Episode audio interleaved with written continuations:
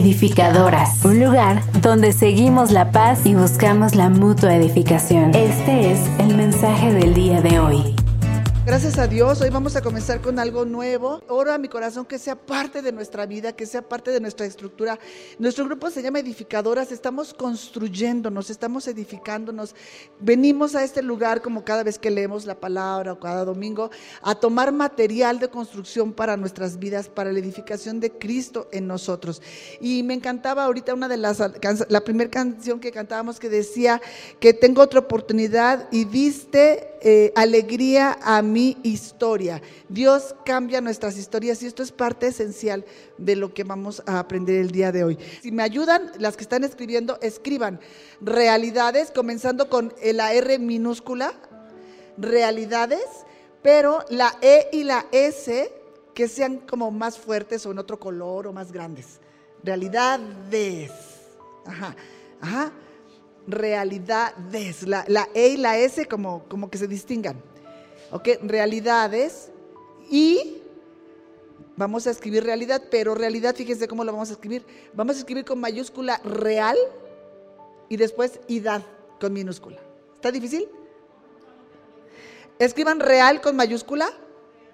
Vamos a escribir en eh, realidad, pero con mayúscula real, la primera parte de la palabra, y la segunda parte, idad, con minúscula. Es decir, que se vea más grande realidad.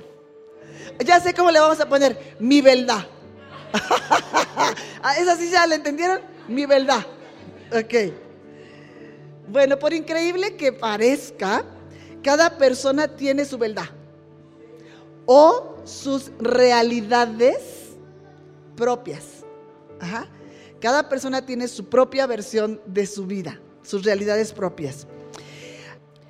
Estas realidades propias son un espacio limitado, o sea, son un, entorno limitado, real o imaginario. La realidad de cada persona puede ser real o imaginaria, es interna y es externa. Esto significa un ámbito o una influencia, ¿ok? La realidad de cada persona se corresponde a un ámbito de influencia, a un entorno, a un, a un espacio limitado. Está complicadísimo, pero por ahí va, ¿ok? Entonces, quiere decir que situaciones presentes, históricas y personas que están dentro de este espacio o ámbito de influencia,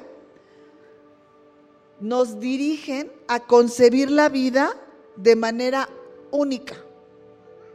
Cada una tiene un ámbito, un lugar, un espacio de influencia y eso nos dirige a cada una a concebir nuestra vida de manera única. Esa es lo que nosotros entendemos como nuestra realidad. Ese espacio, ambiente influenciado por ciertas cosas, eh, todas las personas y las situaciones que, lo eh, conectan, es lo que cada una de nosotros entiende como su realidad. ¿Ok?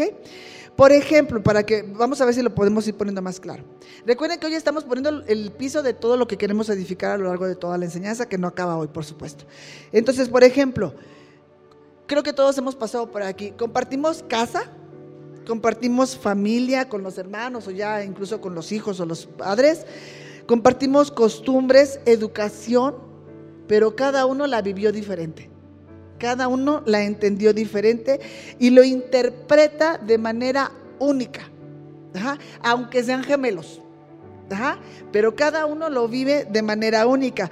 Cada uno vive su propia historia y tiene su realidad. Sí, sí, a todos nos queda claro eso, ¿va? Entonces, cada persona procesa de manera diferente el mundo externo. Aunque todos estemos viendo lo mismo, todos procesamos de manera diferente lo que estamos viendo. Entonces, por ejemplo, la casa, en nuestro lugar de reunión, para algunas personas puede ser un refugio. Decir, ya quiero llegar a mi casa. Ayer decía, este, creo que Denise, ay, para mí eso de viajar me gusta, pero cuando voy de regreso a la casa, cuando ya veo que, aparece la ciudad, digo, qué padre, le dije, ay, no, yo no. Yo cuando me voy, es cuando digo, ay, ya, adiós cocina, ¿no? Pero cada quien tiene sus ideas y hay gente que tiene ideas muy raras, como ella, ¿no? Entonces, eh, la casa para algunos puede ser un lugar de refugio, un lugar de descanso y para otros una prisión. ¿Están de acuerdo? La misma casa, el mismo ambiente. Entonces, nosotros siempre decimos, eh, mi esposo tiene muchos hermanos, entonces cada hermano tiene una versión. Tú les preguntas a ellos y el consentido siempre es el otro. Ay, tú eras el consentido de mi papá o de mi mamá. Ellos siempre tienen así. Entonces nosotros decimos, la vida según Daniel, la vida según David, la vida según Alicia, la vida según Conchita, porque cada quien tiene una historia diferente. Entonces aquí también nosotros debemos reconocer que la vida es según Alejandra, según Marta, según la otra Marta, según cada quien tiene su propia historia de la vida, tiene su propia realidad, pese a que el de al lado diga, eso no fue lo que pasó, ¿no? Entonces cada quien tiene su propia versión de los hechos. La estructura humana, la estructura interna que cada uno de nosotros tenemos está preparada para sumergirse en realidades. Y esto no es tan difícil de entender cuando vemos que lloras con una película. Te metes en esa historia, te metes en esa realidad y lloras o te haces feliz o te quieres enamorar de esa manera, o le dieron el anillo en la Torre Eiffel y tú estás soñando que te den el anillo en la Torre Eiffel y entonces ahí suenan así como esas historias con las que tú te identificas y esas realidades en las que tú te quieres sumergir. Pero también, de hecho, vemos eh, eh, estas cosas que son tan atroces de gente que se mete en una realidad tan horrible. Por ejemplo, ahorita me acordé de un joven que, que se operó todo para hacer Ken, ¿no? O sea, se metió en esa realidad y está tratando de vivirla, ¿no? Es como él entendió, que, eh, él dijo, estoy en el cuerpo equivocado, yo debía, no, yo debía haber sido Barbie también. Sí, oye. ¿Qué en el de Barbie? El, el muñeco ese todo guapo, todo perfecto, ¿no? Entonces, y, así como muchas cosas, o sea, eh, nuestra estructura está diseñada para sumergirse en una realidad. La cuestión es que vamos por ahí escogiendo realidades atroces. Claro, la de Ken no suena horrible, pero quiero decirte que a lo mejor que la que tú te escogiste no está mejor. ¿Verdad? Escogerte la realidad de soy la víctima, soy la mártir, soy la fea, soy la muy bonita, o sea, todas esas realidades que cada quien se va haciendo, la, la sufrida, la abnegada, la buena, tampoco esas realidades son las que nos corresponden. Entonces, eh, eh, estas realidades, pues alguien te cuenta una historia y tú quieres eso y te metes en esa realidad, ¿verdad? O en una película o en un libro. Yo me acuerdo que leí una vez un libro que se llamaba, bueno, he leído mucho, pero este se llamaba Corre, Nicky, Corre. Y bueno, era un llorar. Y que, bueno, con decirles que mis hijos lo leyeron, de que me dijeron, espérate, porque era un llorar y un reír, porque eran cosas tan profundamente conmovedoras y, yo lloraba y reía y me decían, espérate, ¿qué tienes? Y querían saber de qué era, ¿no? sé, porque te sumerges eh, en ese mundo. Y también me acuerdo que mi suegra me decía que ella, una época de su vida, se sentía Marga López en aquella historia de un rincón cerca del cielo. ¿Se acuerdan? Entonces, que era como, que eras muy sufrida, pero muy bonita, yo creo. Así, o sea, ella se, ella se sentía en eh, protagonista de una historia así. Parece chistoso, pero todas traemos por ahí nuestros asegúnes, ¿no? ¿Estás de acuerdo que si nos metemos en esas realidades? Ok, eh, entonces también es cierto que, que hay algo que, que, anda por ahí rondándote, una idea en el corazón, ¿verdad? Y entonces tú ves una historia, ves una película y eso puede entonces decirte, esa realidad existe. Y entonces te vas hacia, eh, puede cambiarte pues, puede darte un motivo o una forma de cómo vivir tu, una experiencia que tú quieras vivir. Entonces, otra vez, vamos a decir entonces, les decía, realidades, que fue en la primera parte de nuestro título, es porque las personas nos generamos, y vamos a irlo entendiendo, diferentes realidades. Nosotros eh, eh, creamos diferentes realidades de nuestra vida. Pero el propósito de Dios es lo que vamos a ir entendiendo, es llevarnos a su realidad. Por eso les dije realidad con eh, real con mayúscula, porque Él es, Él es realeza, ¿verdad? Él es el rey. Y entonces, para que tengamos esta idea de que, que, Él nos quiere llevar a una vida real, a la vida de la familia de Dios, de la realeza. Por eso es que les decía, realidad es con minúscula, que es como que lo que todo el mundo vive, pero Él nos quiere llevar al, a su a su historia, ¿verdad? Que es una historia real, de realeza. Entonces, otra vez, porque esto va a ser eh, eh, material de construcción, recuerden, lo vamos a estar repitiendo porque tenemos que verlo como de muchos ángulos. Las realidades o nuestra realidad con minúscula, es la lectura o interpretación que cada uno hacemos de una circunstancia. Es lo que ya hemos estado diciendo vivimos lo mismo y uno lo entendió bien y otro lo entendió regular, a uno le marcó para bien y resulta que tu papá te pegaba mucho y tú dijiste a mí en la vida un hombre me vuelve a pegar y entonces te volviste mandona con tu marido y hubo otra persona que en esa misma circunstancia dijo yo voy a estudiar para no tener que, que depender de ningún hombre y hubo otra que dijo yo voy a dejar que me mangoneen. ¿Sí me explico? Ante una misma situación hay una diferente lectura, depende de cada quien, porque bien decimos, cada cabeza Ok. Entonces, con cada lectura o interpretación que cada una hacemos, es como si nosotros estuviéramos formando un ladrillo de nuestra construcción. Yo estoy interpretando este momento de mi vida, estoy interpretando esta, la historia con esta persona que entró a mi vida, estoy interpretando este evento en mi vida y todas esas interpretaciones o lecturas son como pequeños ladrillos con los que nosotros estamos edificando una estructura mayor. Cada, cada, circunstancia es una realidad que yo interpreto. Yo interpreto una realidad. Esos son mis ladrillos. Y estoy haciendo una estructura mayor. Esa estructura mayor es lo que cada quien llamamos es nuestro mundo. ¿Sí? Entonces dices, ay, fulanita siempre está en su mundo. Ha edificado, ha construido su mundo. ¿Con cómo? Con lo que ha interpretado. Hay gente, por ejemplo, que es muy aislada que no quiere compartir con la gente, ella siempre está en su mundo. Pero ¿cómo edificó ese mundo de aislamiento? Con ladrillos que dijeron, eres rechazada, nadie te quiere, eres fea, todos son malvados, te quieren abusar, no sé. Y entonces tú vas edificando tu mundo. Así es como lo llamamos. ¿Vamos haciéndonos bolas ya o todavía no? Hay quienes también. Entonces, eh, eh, con cada lectura o interpretación que hacemos de circunstancias o personas en nuestras historias de vida, nosotros tomamos un ladrillo y estamos edificando nuestro mundo. ¿Ok? Esta es una estructura mayor.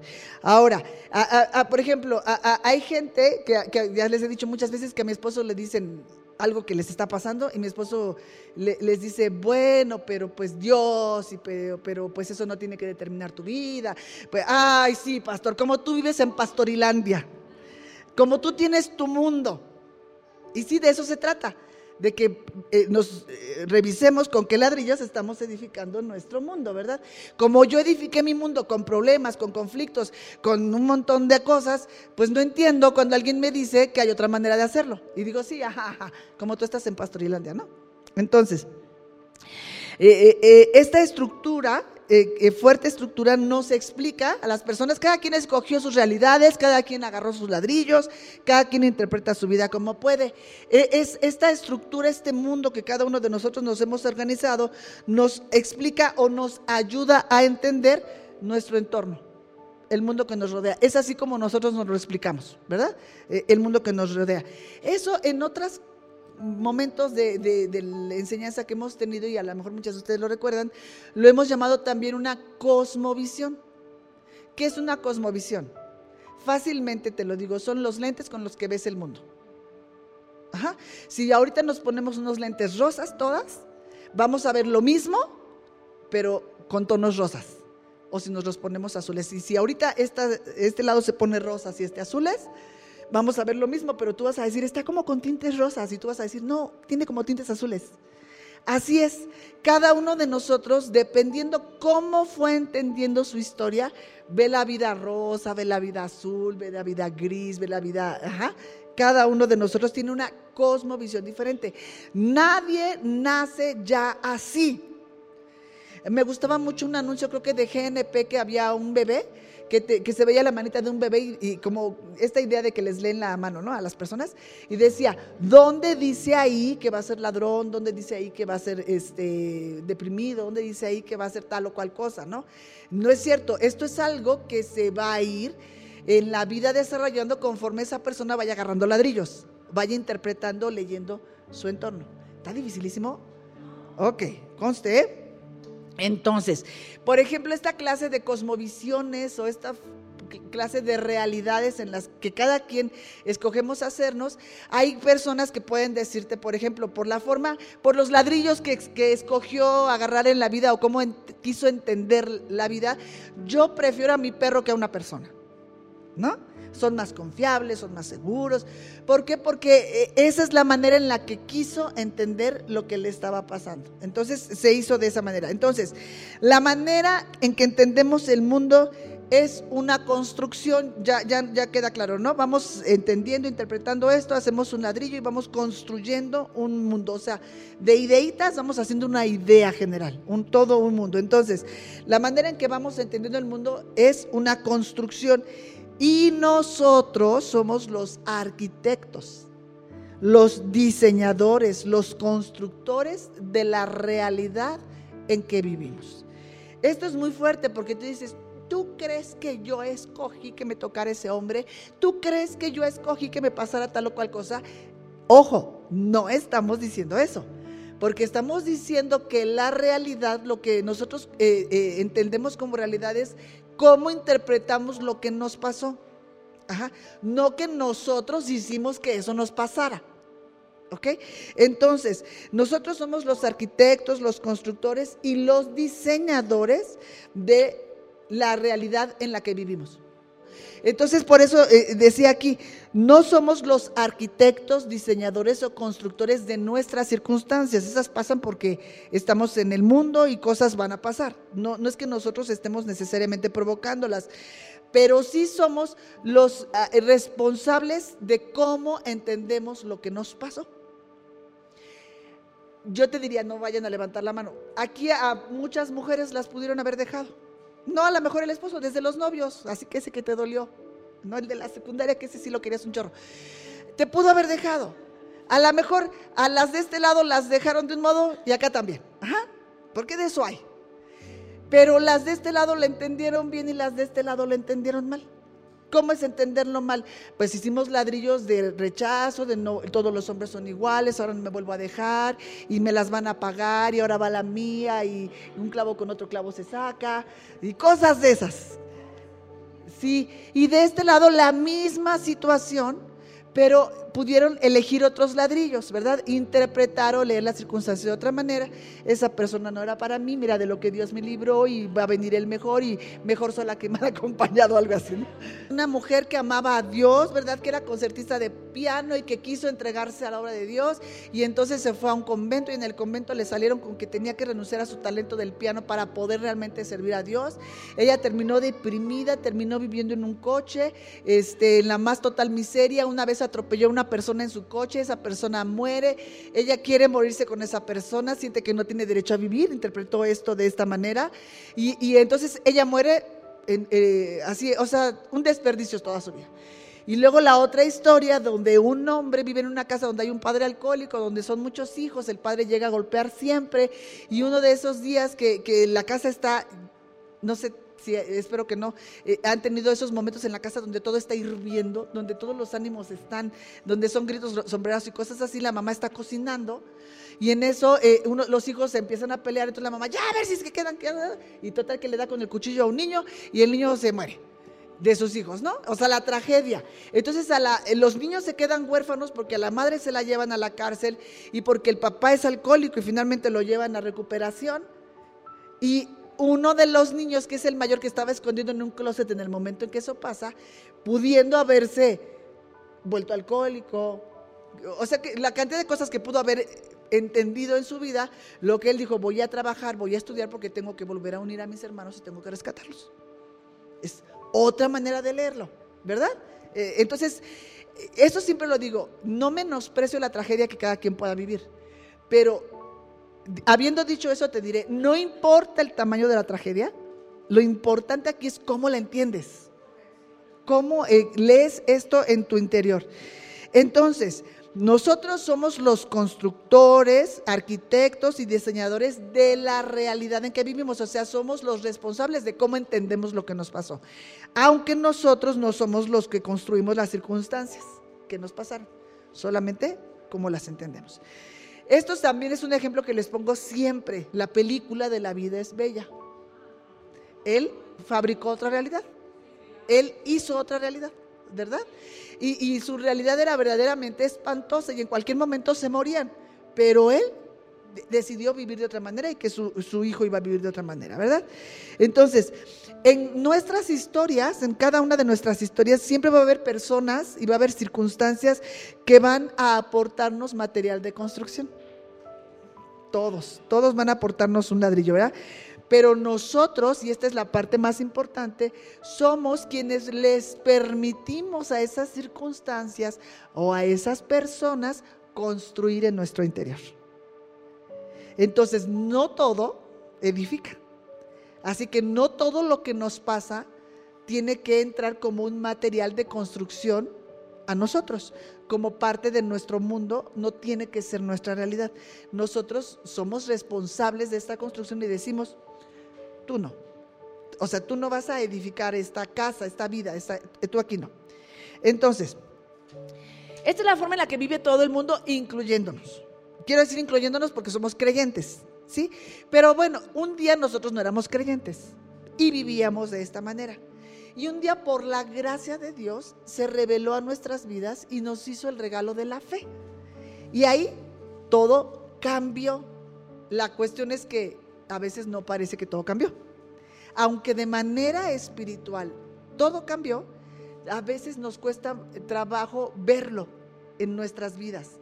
Hablamos con mucha frecuencia de esta vida interna, hablamos con mucha frecuencia de que lo externo tiene menor importancia que lo interno y que mientras tú tengas esto en tu vida interna, lo que esté pasando afuera, pero para la hora de la práctica esto no se vuelve tan real para muchas personas. Y eso es a lo que queremos llegar, paso a paso, a que podamos tocarlo en nuestras propias vidas. ¿Ok? Lo, ideal sería que estuviéramos diciendo cómo es que no vivas los conflictos que estás viviendo.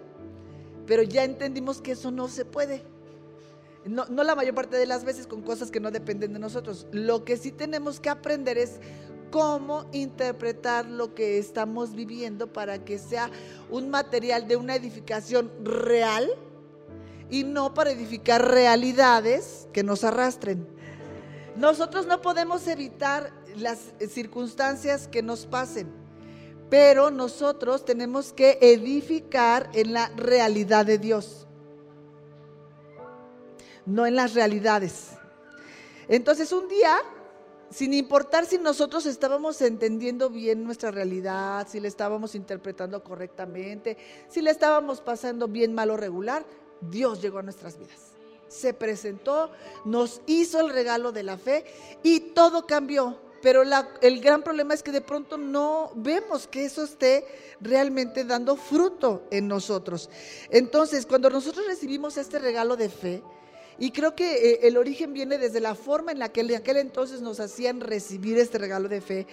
La, oración y el pedido que hay en el corazón de las personas que recibimos a, Cristo en nuestros corazones es que le pedimos, Dios, entra en mi realidad. Cambia mi vida. E, e, esa es la, yo, yo me veo diciéndole, cámbiame, cambia la vida, cambia todo esto. y la verdad es que lo que Dios nos está proponiendo, el deseo de Dios es que nosotros entremos en su realidad para que podamos disfrutar, palpar, tocar lo que hemos creído. Entonces nosotros queremos que Dios venga a nuestra realidad. Y Él lo que nos dice es, no, tú ven a la mía. Ajá, tú necesitas venir a la mía.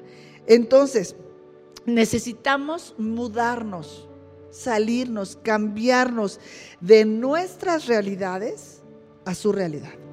¿Por qué necesitamos salir de nuestras realidades e ir a su realidad? Porque ahí, en su realidad, es donde está la bendición, es donde está la fuerza, es donde está la paz, es donde está la sabiduría, es donde está la salud, es donde está el propósito, que es todo lo que en nuestras realidades estamos todos los días pidiendo.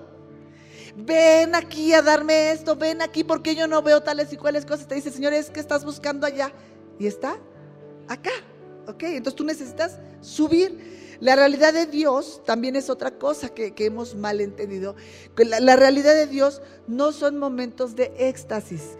Ese ambiente de, estar eh, en este momento perfecto con Dios, en esta realidad, en estos momentos donde vemos sabiduría, fuerza, salud, propósito, no es un éxtasis en un domingo donde la, alabanza fue una cosa y la palabra y entonces vino el ungido y lloró por nosotros. Y e, e, eso no es la realidad de Dios, no son momentos que son propiedad solamente de unos cuantos ungidos, donde solamente cuando Él está y ora por ti tú puedes sentir eh, que, que, verdaderamente tienes todo esto de parte de Dios. No funciona de esta manera.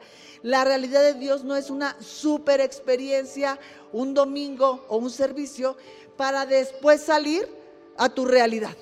Hasta decimos cuando vamos a un grupo de mujeres, un campamento, ay, venimos del cielo, de la realidad, pero ya vamos a la realidad, ¿no? Y llegamos a nuestras casas y encontramos la realidad.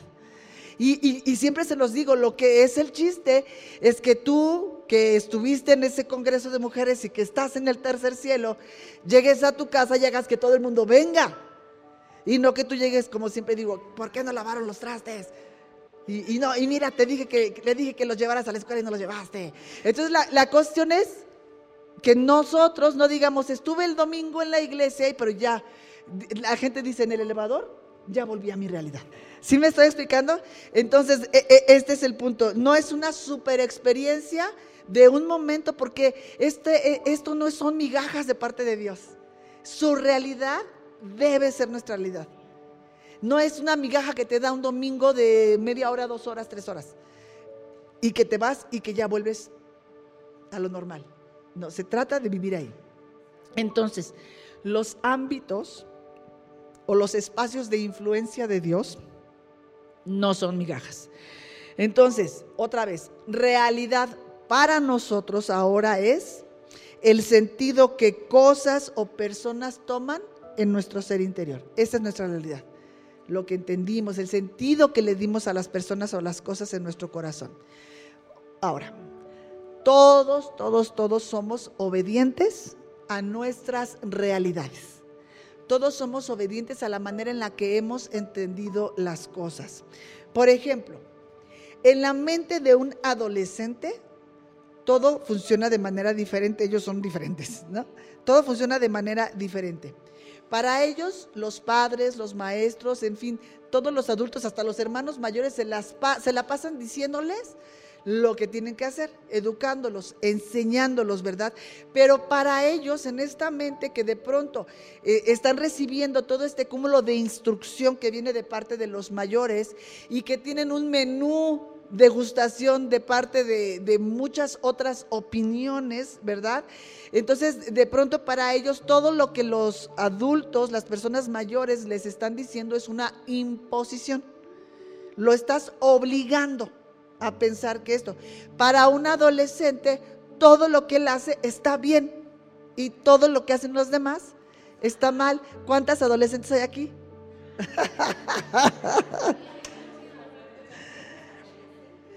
Entonces el, adolescente dice, todo lo que están esperando de mí, todo lo que están esperando que yo haga es algo que me están imponiendo.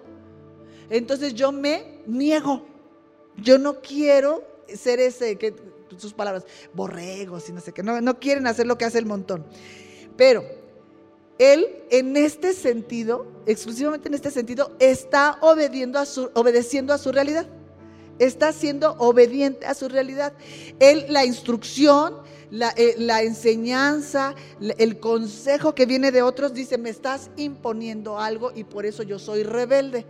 Cuando él está siendo rebelde, está obedeciendo a su realidad, a la manera en la que él entiende que le den un consejo, que lo eduquen. Ahí no, no hubo dudas ahí. Ok, entonces, él está siendo obediente a su manera de percibir, de entender y de interiorizar sus circunstancias, las personas, las instrucciones que recibe. Ahora, esto que estoy diciendo con respecto a los eh, eh, adolescentes es algo que los explica, no los justifica. O sea, ya sabemos por qué lo hacen, pero no quiere decir que está bien que lo hagan así. ¿Ok? Entonces, si, este es el caso con los adolescentes que son tan congruentes en obedecer su, realidad, la pregunta es, entonces les cambiamos de padres, les dejamos de decir, los cambiamos de localidad, eh, le, quitamos las normas, ¿qué es lo que hacemos? La verdad es que no es que necesitamos cambiar esas cosas, y no están mal, ¿verdad? Lo que realmente necesita cambiar es la manera ayudarles a cambiar la manera en la que ellos están entendiendo y percibiendo las cosas. Que es lo mismo, y, lo entendemos a lo mejor como papás, porque tuvimos adolescentes alguna vez, pero es lo mismo que Dios quiere, que aprendas a interpretar y a interiorizar de manera diferente tus circunstancias y las personas que están en tu entorno, que dejes de estar creando estas realidades rastreras y que te eleves a la realidad de Dios para que puedas desde esa realidad interpretar lo que en tu vida está sucediendo y a las personas que participan en ella. Ahora,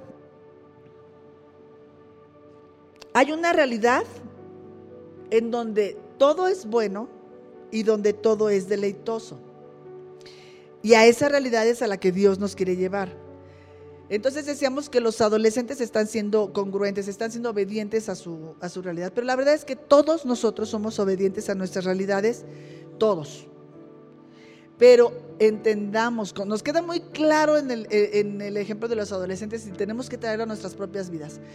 Todos somos obedientes a nuestras realidades, a la manera en que entendimos la vida, pero también somos un poco esclavos de esas realidades. Esas realidades nos esclavizan a una forma de vivir, nos esclavizan probablemente, como decimos, al resentimiento, al aislamiento. Entonces, Dios no nos pensó para realidades mediocres, ni para realidades inferiores a la que Él eh, creó para nosotros, sino para una vida de plenitud y de productividad. Y esto me gusta, porque recuerden que el Padre es el labrador y está esperando fruto de la semilla que nos dio. Entonces Él está esperando que seamos productivos. Ahora, podríamos, eh, eh, algunas personas podrían decir, yo estoy conforme, la verdad es que yo estoy bien. No, no, no, es como que yo estoy esperando más, yo estoy cómoda.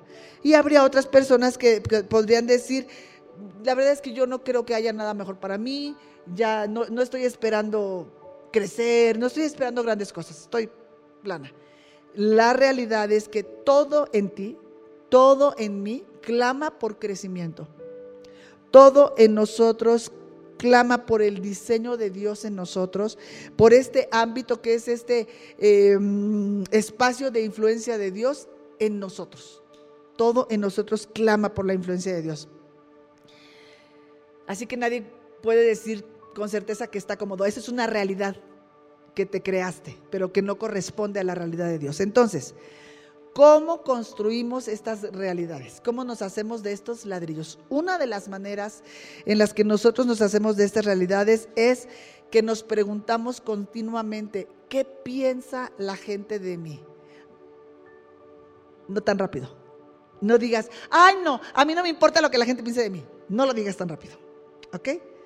Una de las formas en las que nosotros construimos estas realidades rastreras es preguntándonos continuamente qué piensa la gente de mí. Ah, tenemos que aclarar que para llevar una vida civilizada, para vivir en una mínima armonía, por supuesto que nos interesa lo que la gente piense de nosotros, porque esto es como una regla de convivencia.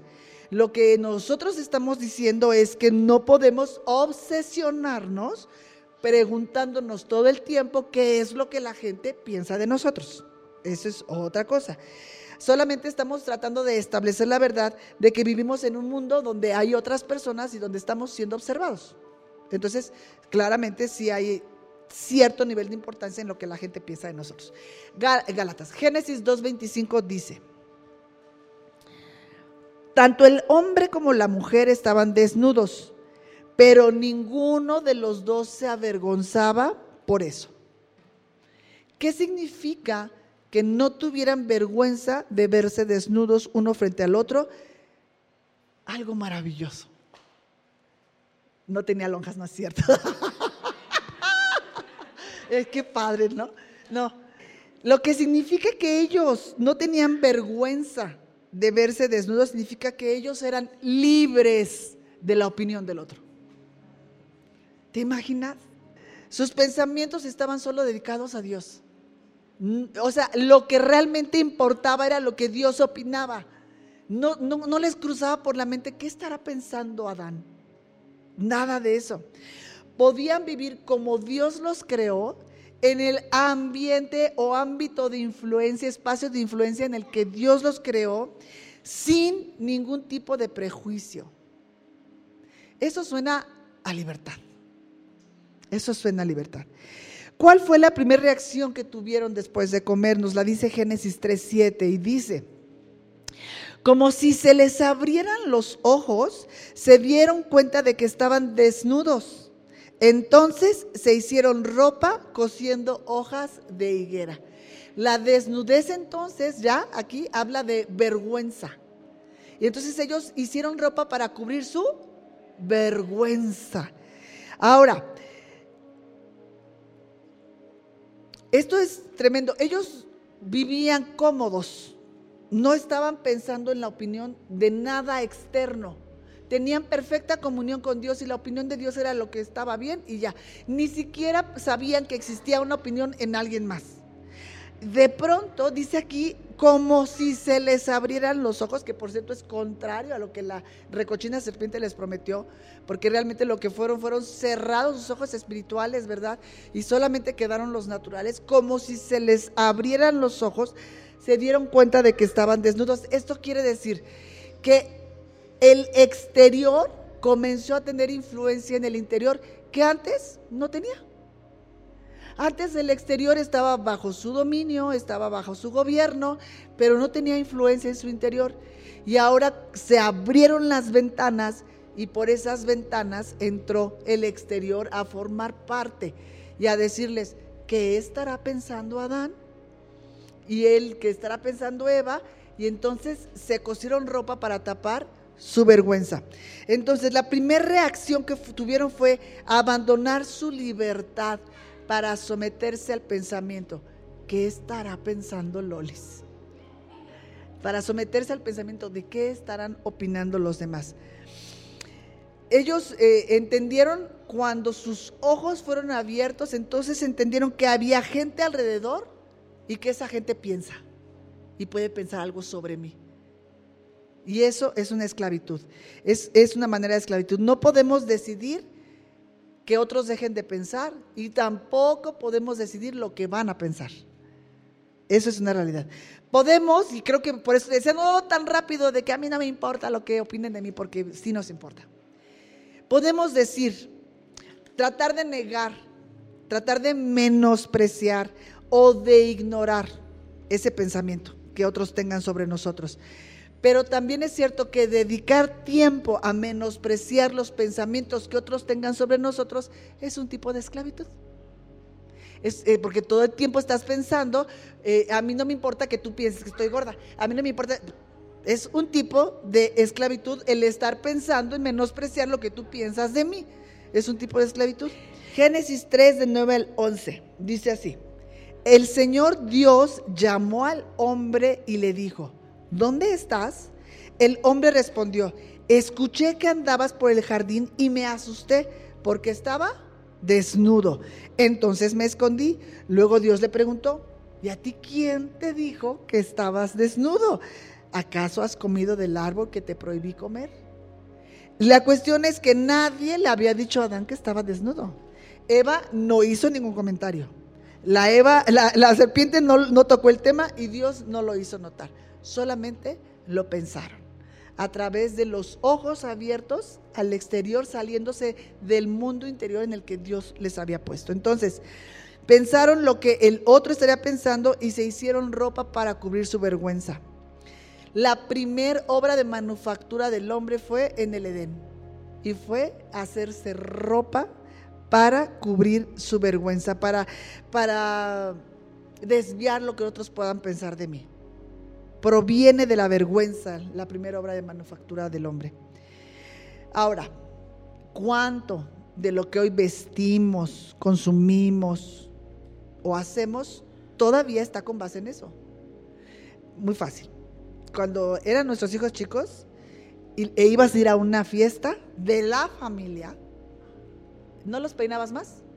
Porque no fuera a decir tu suegra que qué, ¿no? Y vayan a pensar que a ustedes no tienen quien los cuide. Y ya te ensuciaste todo, ya nos íbamos, se ensuciaban. Y decías, no me lo puedo llevar así porque ¿qué van a? ¿De? ¿Sí o no? ¿O no más yo? ¿Verdad? Ah, e, entonces, la, cuestión es que cuánto de lo que hacemos todavía hoy tiene que ver con eh, precisamente lo que, lo que, lo que comenzó en el Edén, cubrir nuestra vergüenza. No quiero que piensen esto de mí.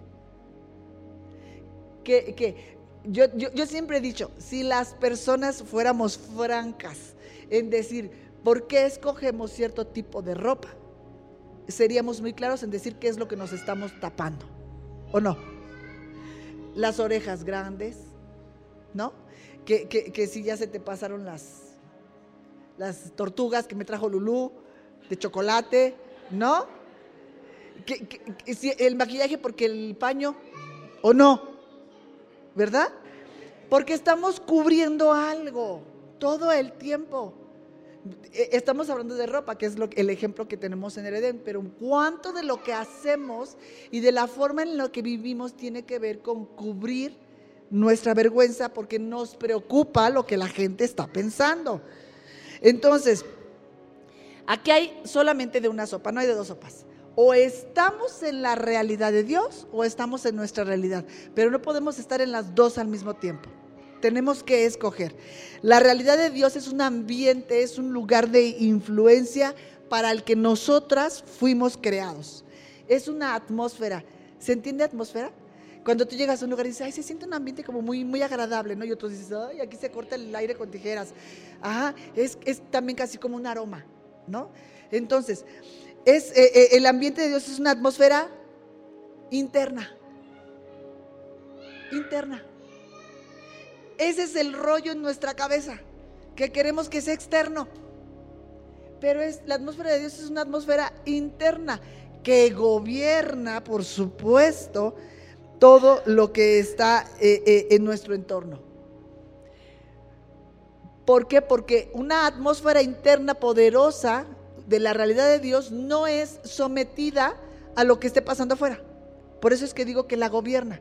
Porque lo que está afuera no es más grande ni más fuerte, porque mayor es el que está en mí. Entonces una circunstancia externa no puede tener más peso, más influencia, más poder que la interna. ¿Sí? Entonces, es una atmósfera interna que gobierna la manera en que entendemos todo nuestro entorno. Ahora, no, no, no es necesariamente que gobierna el entorno, lo interpreta de tal manera que el entorno no me gobierna. ¿Sí? Es muy probable, o muy, es común que no podamos nosotros cambiar lo que está pasando. E, esas cosas pueden no, no ser. Pero lo que sí puede ser es que lo que está pasando no tiene que gobernarme a mí. No tiene que ser influencia para mí. Ahora, es interna, pero tiene una expresión externa. ¿Por qué? Porque se ve. Si yo te digo que tengo una vida riquísima por dentro, que es una atmósfera, no sabes la realidad de Dios, una cosa que no te alcanzo a explicar, pero me ves así. Pues no, es una realidad interna que tiene claramente una expresión externa, ¿verdad? Que es diaria y que es constante, no es intermitente. Y, tiene todo que ver con el libro de Filipenses, que decimos el libro feliz. No había razones externas para estar feliz. O sea, realmente Pablo era este asunto de un psiquiatra, porque de qué estaba tan contento el hombre. Porque hay una vida interna que está gobernando todo, ¿verdad? Entonces, no hay tal cosa, y eso también nos lo había dicho el pastor en alguna ocasión, no hay tal cosa como entrar en el ámbito de Dios y salir a nuestros propios ámbitos. Esto lo, entendíamos antes cuando decíamos, bueno, acá en la iglesia todos somos hermanos y nos queremos, pero allá afuera la vida es dura y allá afuera está la vida secular. Nosotros no tenemos vida secular. Solamente hay una vida que es la vida de Cristo en nosotros. No tenemos esta vida fuera de los ambientes de Dios. Eso ya no puede operar en nosotros. Tenemos una sola vida. Vivir en la realidad de Dios entonces tampoco es ignorar los hechos, las personas o los problemas que pudieran estar ocurriendo. Como ya floto, como ya estoy en una nube, pues ya estoy ignorando que tengo problemas. No es esa la propuesta de Dios. La realidad de Dios nos hace ver el mundo como Dios lo ve de tal manera que veamos las personas, las circunstancias y los problemas como Dios los ve, desde donde Él los ve, no desde donde los vemos nosotros. Dios no ignora el conflicto por el cual tú estés atravesando, nunca lo ha ignorado. La cuestión es que a veces nosotros vivimos como si Dios lo ignorara. Y entonces, pues, no, espérame, ahorita yo arreglo esto, ¿no? Porque creemos que Dios lo ignora, pero Dios no ignora nuestros conflictos. Él espera nuestra disposición para ver o entender nuestras vidas desde su realidad. Constantemente nos está llamando a su realidad. Entonces, nuestras decisiones muy frecuentemente dependen de las realidades mentirosas y limitantes que nosotros hemos construido. Y desde ahí decidimos. Nunca te vuelvo a decir, te voy a dejar, jamás te vuelvo a ver, no sé, cosas. Tomamos decisiones desde las realidades que nosotros fabricamos. Obedecer a Dios entonces no es renunciar a pensar, no es renunciar a decir, este, ya no veo, no siento, no, no, Dios no nos está proponiendo eso. No nos pide que renunciemos a nuestra libertad, sino que nos está proponiendo un camino de libertad de la esclavitud de nuestras propias construcciones. Hasta aquí hoy es necesario que cada una de nosotras entienda que hemos construido nuestras realidades, que están muy por debajo de la realidad a la que Dios nos quiere llevar y que constantemente vivimos en esas realidades y por eso es que vivimos frustradas porque no podemos tocar, no podemos palpar lo que Dios nos ha prometido, esa paz, esa sabiduría, ese gozo, esa plenitud, esa productividad, nomás no la vemos porque la queremos ver en donde no la vamos a encontrar, que es en nuestra propia idea de la vida. Nosotros tenemos que elevarnos a la realidad de Dios para poder disfrutar de lo que Él nos ha prometido. ¿Qué, nos dice Juan 8:36? No lo anoté. Así que si el Hijo del Hombre los libertare, seréis verdaderamente libres. Nuestra realidad se alimenta todos los días con los pensamientos que otros tienen de nosotros todos los días. Bueno, todos los días nuestra realidad se alimenta de los pensamientos que otros tienen de nosotros o de los pensamientos que cada uno de nosotros creemos que tienen de nosotros. ¿Verdad? Pero así se alimenta nuestra realidad. Ahora nosotros tendemos a pensar que, claro, bueno, Adán y Eva vivían en el Edén. ¿Qué problema tenían? Ellos vivían de apechito, no tenían, o sea, ¿cuál era su circunstancia difícil? Entonces nosotros estamos esperando que para que esta realidad de Dios se manifieste nosotros tenemos que esperar a que nuestras vidas sean así de perfectas. Cero conflictos y entonces ya podemos nosotros decir que estamos en la realidad de Dios. No es así. Adán y Eva no operaban de esa manera. Dios entregó a Adán, ciertamente, un espacio pequeño al que le llamó Edén, que significa deleitoso. Ese, ese lugar era una probadita, era, era una muestra de algo perfecto, era una referencia, una atmósfera de paz, una referencia de donde todo puede ser perfecto. El Edén es una forma en la que Dios le dio a Adán y Eva una porción de su realidad, en el Edén. Pero le dio una gran comisión, que también nos dio a nosotros. Y le dijo, ve y gobierna y señorea el Edén, la tierra. Entonces hay un lugar, hay un espacio donde tú tienes una muestra de lo que es la realidad de Dios. Pero tú tienes que ir y salir de ese espacio e ir y gobernar y señorear la tierra. Ahora, entonces, fuimos creados para traer soluciones. Esas soluciones se van a comenzar a expresar cuando recuperemos la capacidad de vivir en la realidad de Dios. Cuando nos mudemos de nuestras realidades y nos mudemos a la realidad de Dios. Esto sería, eh, como dice Hebreos, el, el, vivir en el poder de una vida indestructible, donde no es lo exterior lo que nos gobierna ni lo que nos sostiene en pie, sino el poder de Dios dentro de nosotros. En la siguiente clase vamos a ver algo que creo que alguna vez ya hemos mencionado y es que ese Edén que le fue dado a Adán, que es una porción de la realidad de Dios, que era un lugar físico, hoy ese Edén ha sido puesto en cada una de nosotras. Cada una de nosotras tiene un Edén interno. Ese lugar de paz, esa realidad de Dios, eh, que, es la que tiene que gobernar todas las cosas y tenemos que salir y gobernar todas las circunstancias. Es, ¿Cómo vas a señorar sobre las circunstancias? No quiere decir que no van a suceder. Quiere decir que tú las vas a gobernar, que ellas no te van a señorear a ti, que tú estás por encima de lo que esté ocurriendo, a través de una vida interna que se está expresando.